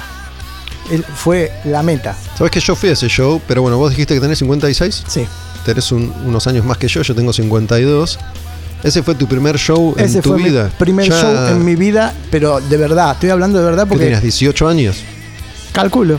Porque yo, el Sí, primer sí. show que fui yo en mi vida, o 20 años tendrías. Pon ahí, sí, sí, eh, sí. Fue Van Halen en obras. Y fue, Ay, bueno, ese fue el segundo, porque ese fue el- la segunda vez que voy a obras a ver a Van Halen. Ese fue la segunda vez que vi un show así de ese nivel. Porque claro, yo estaba viendo los shows de acá, yo miraba las cosas de acá. Cuando veo Barón Rojo le pasó al público de acá, yo- le pasó algo que yo no me lo voy a olvidar el día de hoy. Arranca a tocar Barón Rojo, había tocado B8 antes. Sí. una desgracia, como siempre, fue una desgracia en vivo. Eh, arranca, veo, eh, varón rojo, y todo el mundo se queda quieto así y mirándose de reojo, como diciendo: Estos gallegos están haciendo playback. Eh, no sé si vos te acordás una época que vino acá un tal de mi, de mi Rousseau, Sí. un Que cometer hizo playback. que hizo playback y quedó grabado en el inconsciente Del de todo el mundo. popular. Demi Rousseau era un cantante griego, ¿era? Sí, algo así. Era un, gordo, barbudo, de pelo Sí, largo. con una que túnica. no, no, no, era, no cantaba rock. No, no, no, no. Y bueno, me acuerdo, sí, obviamente. pero popularmente quedó eso instalado. Entonces, claro, cuando arranca Barón Rojo, sonaba tan increíble. Era un disco que nos miramos así como diciendo, nos, nos están cagando los gallegos, no lo podemos creer. El tup, eh, eh, Sherpa para y dice, vamos muchachos, si no activan no voy a seguir cantando. Y ahí explotó obras de una manera como diciendo, estaban tocando posta. Bueno, sabes que. mm, Estamos hablando de los 80, ¿no? Primera, Sí. primera mitad de los 80. Y obviamente nosotros estábamos acostumbrados a. Yo, yo en ese momento recién empezaba a ir a, a ir a conciertos y, y empezaba a ir a ver a, a las primeras bandas. Y siempre sonaban todos como el orto. Todos. ¿no? Por, por las razones X, ¿no? Falta de equipo, falta de experiencia, falta de condiciones, falta. Carencia total. Total, sí, sí. Y yo creo que el primer show que vi en mi vida que, que dije, upa, ¿cómo suena esto? Fue B8 pero con Jardina. En, en la biblioteca de Olivos, yo vivía en Olivos. Y fue como un show histórico, porque fue la única vez que B8 tuvo que hacer doble función en el momento, lo decidieron de la, de la cantidad de gente que iba. Em, y ahí es cuando conocí a Walter. ¿no? Claro. Yo sabía que él tenía su banda Punto Rojo. y bueno, después de esto, Arma Rata con, con. Em, no sé si para vos era muy lejos, Olivos, no creo que haya sido. No, no fui. Yo a Punto Rojo lo vi juntamente con Huff, porque yo seguía a Huff. El único músico que seguía acá en este país fue Huff. Me parecía que cantaba bárbaro, entonces lo seguía por todos lados. Y lo vi en una biblioteca de, de Avellaneda, en un colegio, tocó Punto Rojo y ahí fue donde lo vi por primera vez a Walter, que ahí cantaba. Cantaba. Dios. Bueno, yo hace poco hice, hice un comentario, creo que justamente cuando estaba haciendo el repaso de, de las canciones de Ripper Owens, cuando pongo una canción que él grabó con Malmsteen, dije, ¿no? Malmsteen que también grabó con varios de los mejores cantantes de heavy metal del mundo. Se le ocurre cantar a él ahora, que me parece un desastre. Y- Pero bueno. No, pero eh, me, Walter porque- Nunca escuché cantar a Walter, No, cantaba como el orto. Como el orto, como el orto y se caga de risa él porque él mismo lo dice, fue, fue buenísimo. ¿no? Lo primero que, que hablamos cuando nos conocimos fue eso, le digo, yo te vi dos veces antes, ¿no? Cuando estábamos en la casa de él, de ahí de, de- de- San Fernando, creo, donde tenía la casa. Y le digo, yo te vi dos veces antes, una vez con Punto Rojo cantar y se cagaba de risa. Le digo, la segunda vez cuando fuiste en Halley me dijiste, no, che, no te puedo hacer la prueba porque ya está, ya quedó un petizo. Y yo había ido a la prueba cuando te probaste- audicionando. No, no llegué. ¿No llegaste para no rata? llegué para rata. Y me dice, loco, no, dice, ya está, nos quedamos con este petizo, no, ya está, no queremos probar más a nadie. Le digo, bueno, listo, otra vez será. Bueno, y pasó al fin No, y al mirá, cabo. no, no sabía eso. y fue la buena. única, la única vez que me fui a audicionar para una banda. ¿Qué, qué te habían dicho? ¿Preparate tal canción o.? No, o no, no, no, no. A mí vino un amigo, me dice, che, en Halle están audicionando así, así. Dice, ¿sabes algún tema? Le digo, ¿y lo de la radio? Dice, anda. Yo justo una banda que tenía de rock así se había disuelto, se había disuelto, digo, "Bueno, voy a probar a ver qué onda. Porque una de las cosas que siempre dije, y esto siempre también lo, digo porque siempre lo dije, de, siempre me preguntaban, che, pero vos tocarías para alguien, porque yo siempre hice mi música, siempre hice mis cosas. Y vos sabés que siempre dije algo y al final se terminó se terminó dando que digo, yo para el único que tocaría en este país es para para Jardino o para Papo. Digo, para mí son de los que yo tendría que tocar para ellos. Porque después digo, no, yo prefiero hacer lo mío. Bueno, Riff era una banda que sonaba en vivo bastante Terrible, bien. Bastante terrible. bien. En disco, son- los discos, los primeros No. discos de, de Riff, los primeros dos sobre todo suenan espantoso. Sí. Eh, no, no, ahí me parece que no es por ello, sino por las condiciones en las que habrán grabado y que además se, ha- se habrán impreso esas cintas. Sí, sí, sí. ¿no? Aparte vos viste cómo eran los productores de ese momento, Sí. hacían cualquier cosa, pasó con Metallica, que hay discos que vos decís, ¿cómo puede ser Metallica y suena así de feo? Y sí, sí, pasaba, pero en vivo te volaba la cabeza, es verdad. Es decir, de hecho, bueno, yo la última etapa, con Moro y con Huff también, era terrible lo que sonaba Riff 7, ¿no? Era el, Riff 7, sí. era terrible, terrible. Así que sí, sí, es, es, es una cosa. Con Bueno. Papo también tuve la, la suerte de ¿De? conocerlo, de invitarlo a tocar. eh, en el disco de Vago está grabado Sucio Desprolijo, que fue el, el hitazo del disco. Que fue el primer cover que se había grabado en- hasta ese momento, porque los covers se tocan, pero nunca se graban en los discos propios. ¿Qué de Papo Blue que to- toca Papo ahí en esa canción? Eh, no, No. no, no, no, no, pero habíamos hecho una versión que, bueno, terminó él siendo invitado en la banda en vivo para tocarla, porque estaba muy, muy copado con el, con el tema. Sí, bueno, hasta acá la, la historia que yo más o menos conozco sobre, sobre tu trayectoria. Te, te pedí cuando nos pusimos en contacto que me pasaras algunas de las otras cosas que estabas, que estabas haciendo y separamos algunas canciones. Eh, Caimán, por ejemplo. Sí. Caimán se pronuncia así, Caimán, Caimán, sí, sí. que, que ahí vamos a, a poner para escuchar un poquitito. ¿Qué, qué es Caimán? ¿Es un proyecto tuyo? Mira, Caimán es un proyecto mío que lo hice con, con Lucio Antolini, que era el violero de Mala Medicina. Ah, Este. Yo lo conozco ahí sí. y me pareció espectacular como tocaba el loco, un, un, un super violero. Este, Este. Exactamente. Y, un baterista que había tocado en mi banda solista Ariam. eh, y digo, vamos a hacer un trío así, así, así. Es decir, yo tenía que tocar el bajo, a mí me encanta tocar el bajo. Y en la mayoría de mis bandas toqué el bajo y canté, es algo que me gusta. Entonces digo, vamos a hacerlo de vuelta. Y, y ahí arrancamos con eso, lo hicimos en una etapa. Duró eh, un par de años. Por otro tipo de, de proyectos y cosas se, se abandona. Y es una de las cosas que ahora vuelvo a, a retomar. Este, para hacer esto, ¿no? Que es este tipo de música que siempre me gustó. Más allá de otras cosas que uno va, va haciendo, ¿no? Este, el, el, el presente de cada uno yo creo que- que- que va mutando acorde a todo, ¿no? De las circunstancias y acorde de, que vos también te podés, este, no aburrir, pero sí empezar a, explorar, ¿no? Es decir, eh, por una cosa o por otra, pero en, en este tipo de cosas, eh, Caimán a mí me, me dejó hacer otro tipo de cosas, ¿sí? Me, me- me dio esa libertad. Hay bandas que te dan esa libertad. Como Mala Medicina me dio la libertad de hacer todos los coros que se me, se me cantó en la vida, los hice en Mala Medicina. Sabes que, mm, bueno, eh, escuchando toda esta música durante la charla, se me ocurre que te, te sentís más cómodo en, en el hard rock, por decirlo de alguna manera. Digo, lo, lo más heavy que llegaste a hacer, que fue vago. Lo más claro, heavy metal. Claro, claro, sí, sí, sí, sí, exactamente. Es decir, no, el hard rock es lo mío, sí, totalmente. Es decir, eh, soy un cantante, de- se- si me- la definición es soy un cantante de rock melódico, que me estiro al hard rock y, y- y terminé estirándome, ponerle a hacer algo tipo vago o algo tipo eh, temple, que por el registro que yo tengo no, no, no es lo normal. Es decir, no soy un cantante que canta tan alto. ¿sí? Normalmente los cantantes de, este tipo de música son este, totalmente tenores ligeros, por lo menos, ¿viste? Acá tengo otra canción que, que vos grabaste mm, de alguien que estuvo hace poquitito en el programa, también, que es Miguelillo, un músico de- del sur. Y de hecho es él quien me pasó tu contacto, que, que no lo tenía nosotros hace, no sé, 20 años que no hablamos Sí, más o menos. verdad. Y bueno, Miguelillo, como, como él grabó este disco con montones de músicos invitados, muchos Sí. cantantes, entre ellos vos, me pasó tu, tu número.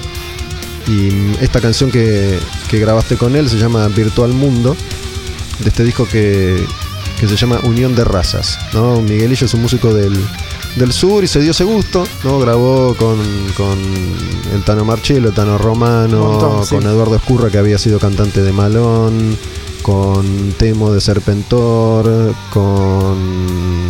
Bueno, em, Willy Caballero de.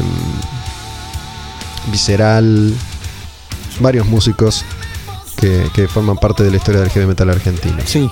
Me Sí. imagino que no lo conocías, se puso en contacto con no, vos. Se puso en contacto conmigo y nos pusimos a hablar, me contó lo que quería hacer. Esto es más heavy. Esto ¿no? es más heavy, sí, sí, muy, muy al, al- al filo de, de todo. Es decir, yo ahí estoy al, al tope de lo que del estilo, digamos.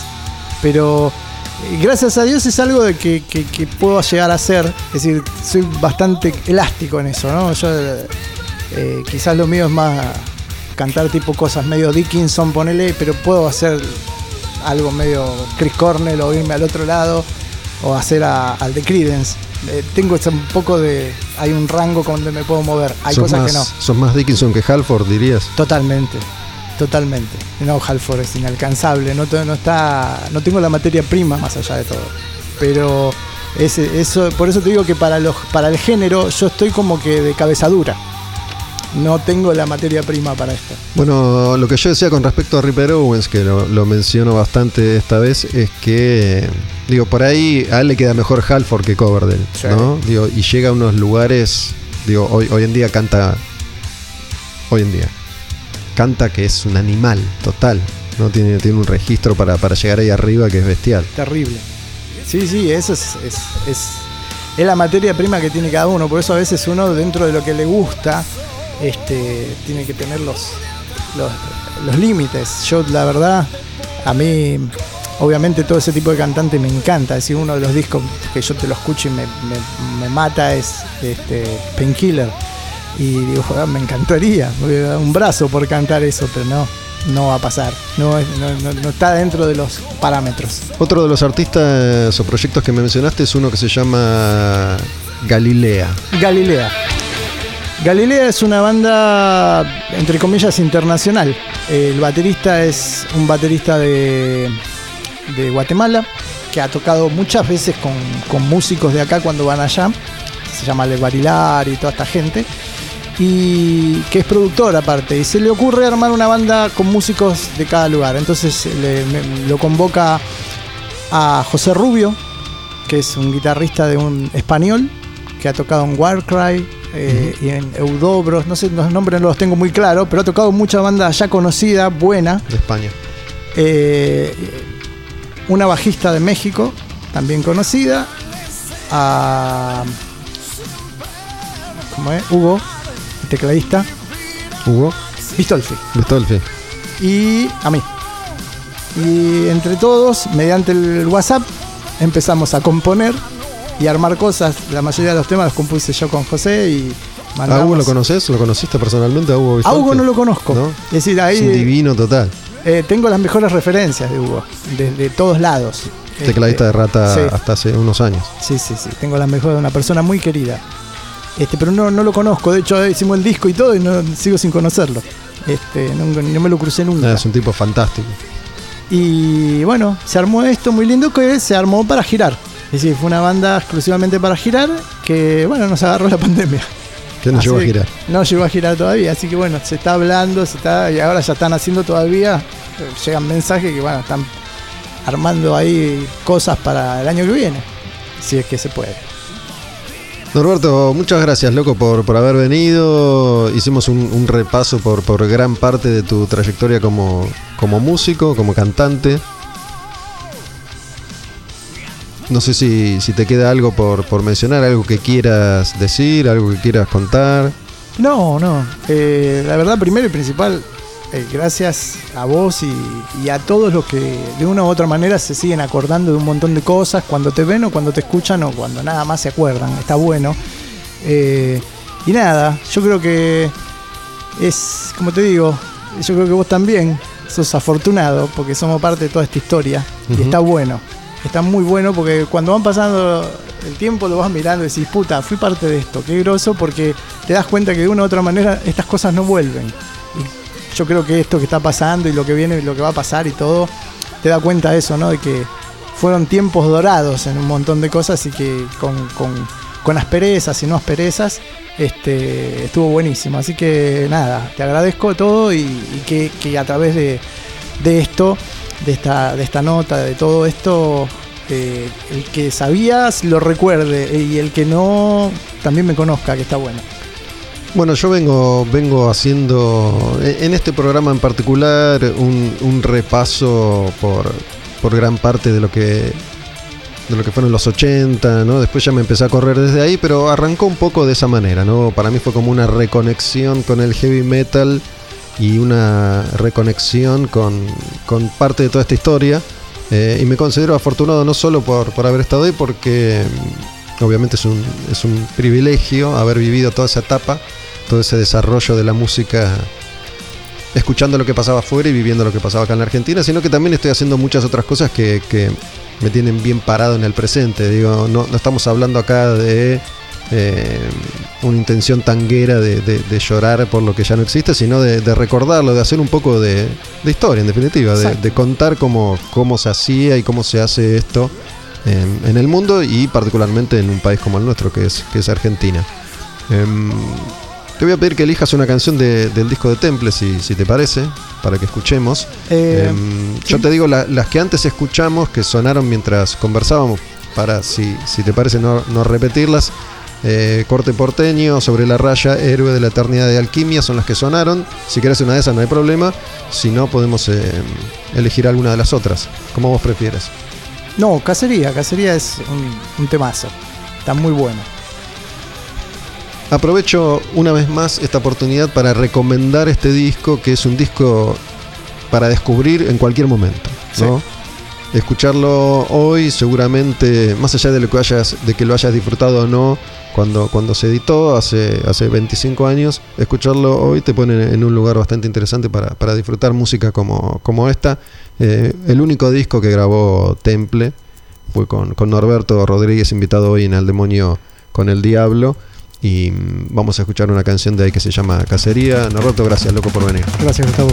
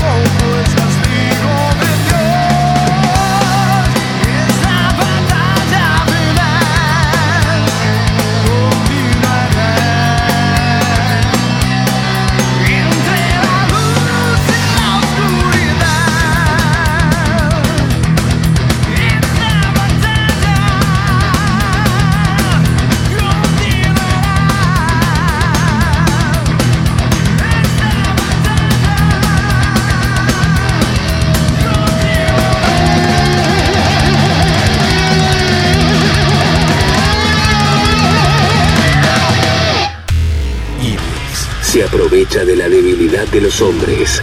Ángel que desobedece a Dios. Víctima de libre albedrío. Al demonio con el diablo. Puro heavy metal.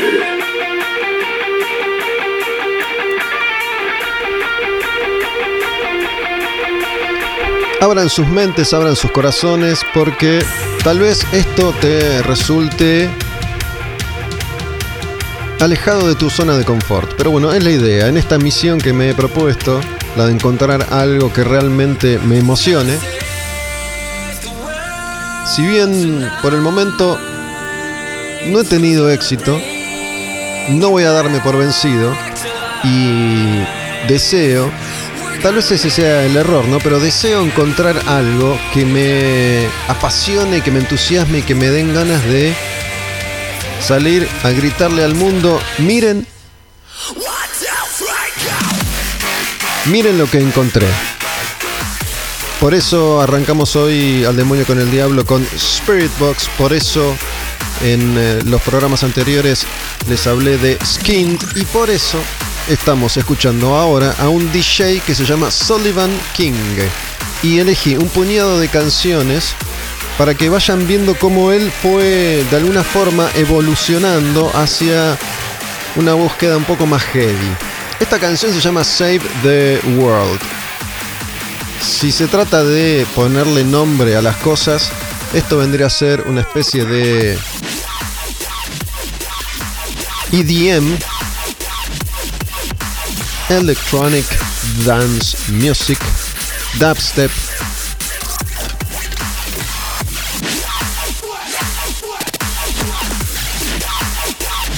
que es una forma un poco más furiosa de mezclar música, a veces más accesible y más melódica, con ciertos arreglos que le elevan la vibración. Pero mira como poco a poco el tipo fue acercándose hacia experiencias un poco más heavies. Esta otra canción se llama Hammer. Es eh, Sullivan King en una colaboración con Dirty Phonics. Acá ya hay algo más pesadito, ¿ves?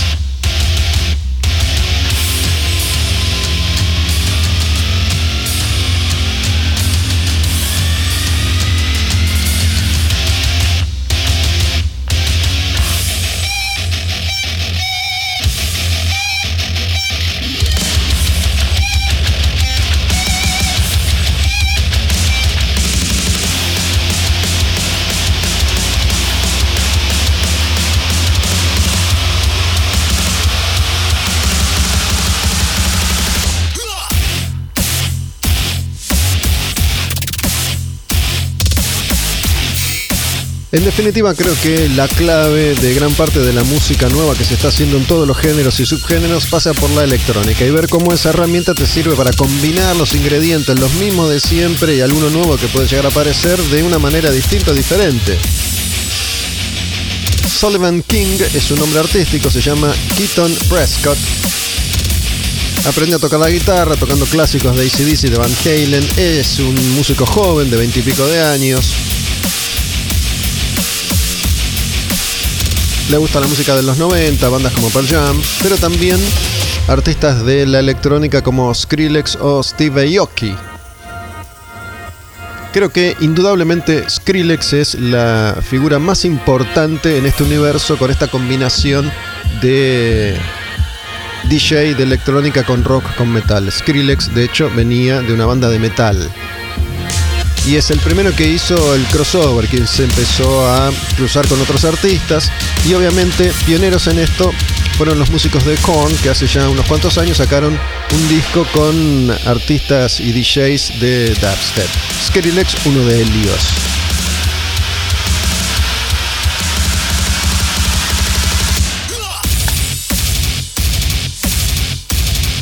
Esta ya es un poco más heavy que la anterior. Y esta que viene ahora se llama Domination. Y Domination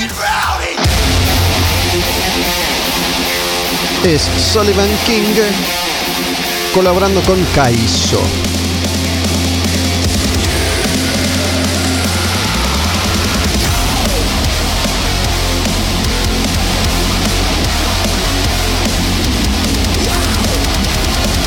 ¿Con quién grabó esta canción Sullivan King?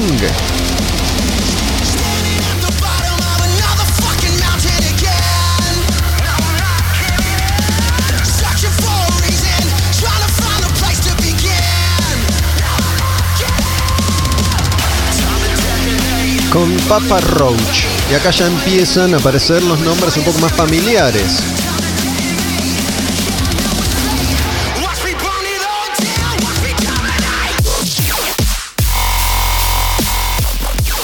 A mí esto me gusta mucho, lo confieso, me gusta desde hace ya mucho tiempo. Insisto, hoy mi mantra es, perdónenme, tengo 52 años y ya lo escuché antes. Eso no quiere decir que esté mal, solamente quiere decir eso, ya lo escuché antes.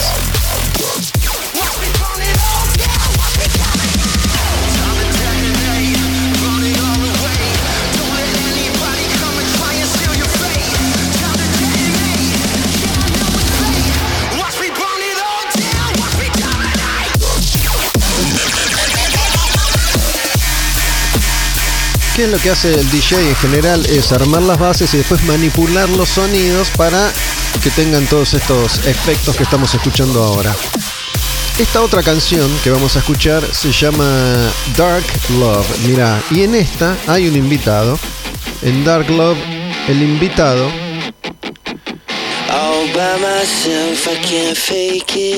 es este.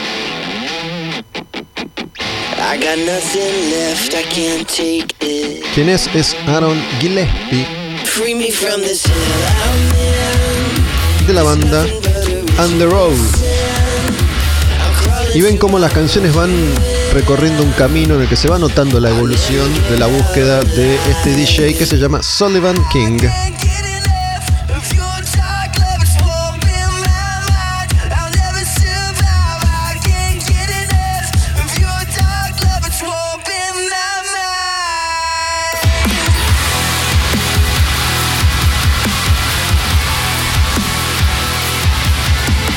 Confieso que me gustaría que fuera 1997 All Over Again solamente para ver la reacción de los que antes escuchaban heavy metal y eran tan conservadores que se hubieran arrancado el pelo por esta agresión a sus oídos, por esta traición, por esta blasfemia que hoy por suerte es recibida de otra manera por la enorme mayoría de todos nosotros.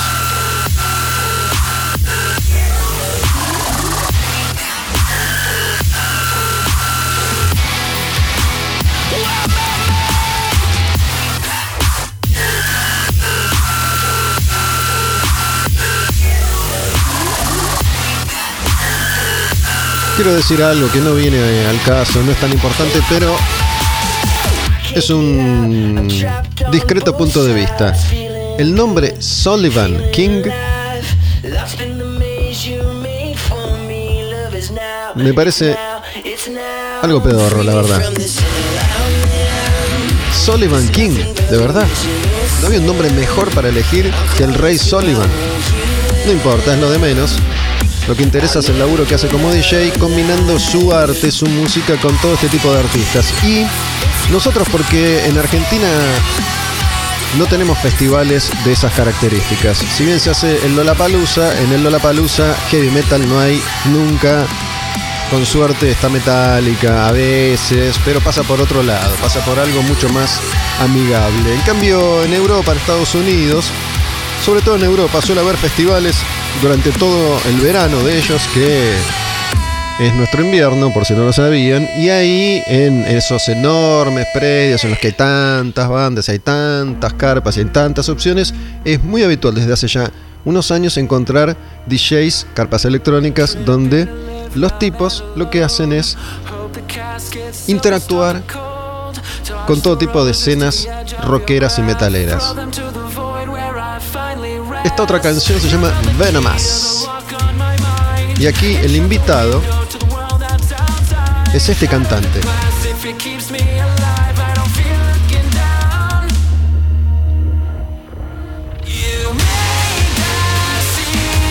Es el cantante de una banda muy interesante y en cualquier momento voy a presentar a un puñado de grupos que tienen algo en común.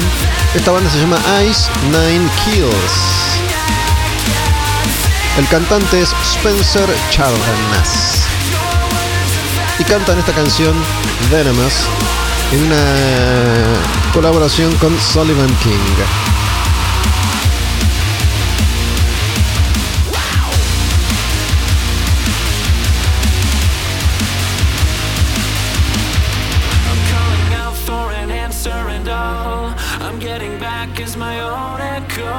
Hay algunas bandas que vienen haciendo esto con la música pesada.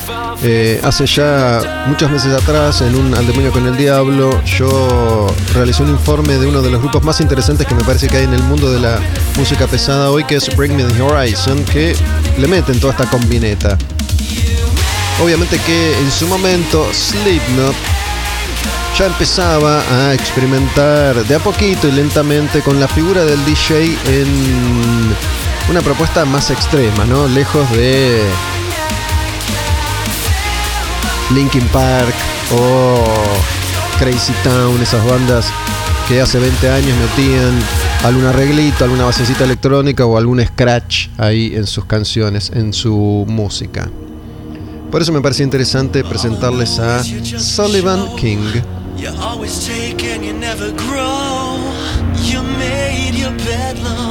En este al demonio con el diablo que ha tenido un poco de todo, hicimos una larga nota con Norberto Rodríguez hablando un poco de los aspectos más clásicos del hard rock y el heavy metal desde su lugar de cantante. Habíamos empezado con Spirit Box y una propuesta que tiene que ver un poco con el metal que se toca en los últimos 15 años, 20 años. El metal que llega a ser más o menos popular, ¿no? Para el cierre de hoy elegí a este DJ que ha grabado unas cuantas colaboraciones con cantantes de bandas metaleras, Under Oath, Ice Nine Kills. Y guardé una última para el final, para cerrar este programa, que pueden escuchar en Spotify cuando quieran y cada domingo en tabernodinlive.com a las 10 de la noche con los estrenos.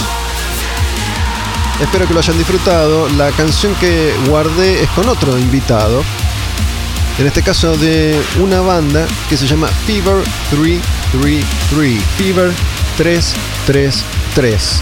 Es el tema de cierre hoy en este al demonio con el diablo. El cantante de Fever 333 que mm, está ahí cerca de Ice Nine Kills y todas estas bandas. Se llama Jason Allen. Y con esta canción nos vamos, con esta canción cerramos un nuevo programa, un nuevo al demonio con el diablo.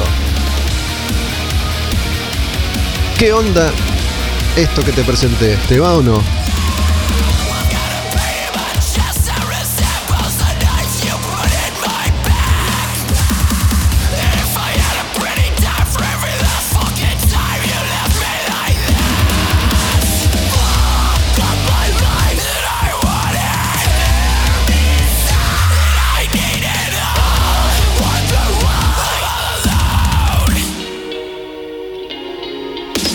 Puso más heavy.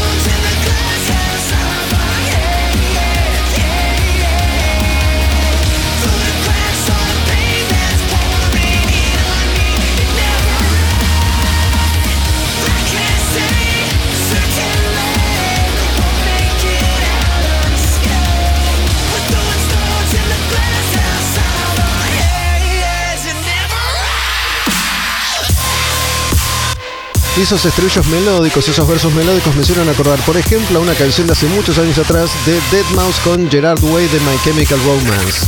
Por eso digo que esto ya lo escuché antes, pero no deja de ser interesante. Felicitaciones a nombre de Gustavo Olmedo, quejas a nombre de Iván, el dueño de la taberna Odín. Todos los reclamos a él. Le encanta recibir reclamos de todos ustedes.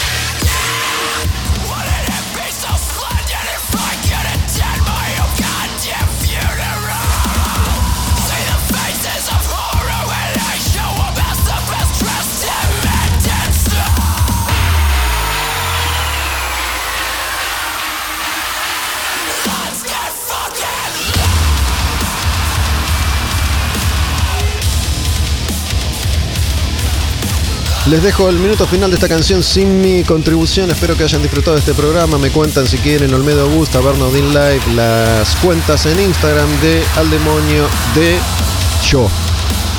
Loud, Sullivan King con Jason, cantante de Fever 333. Aquí el minuto final.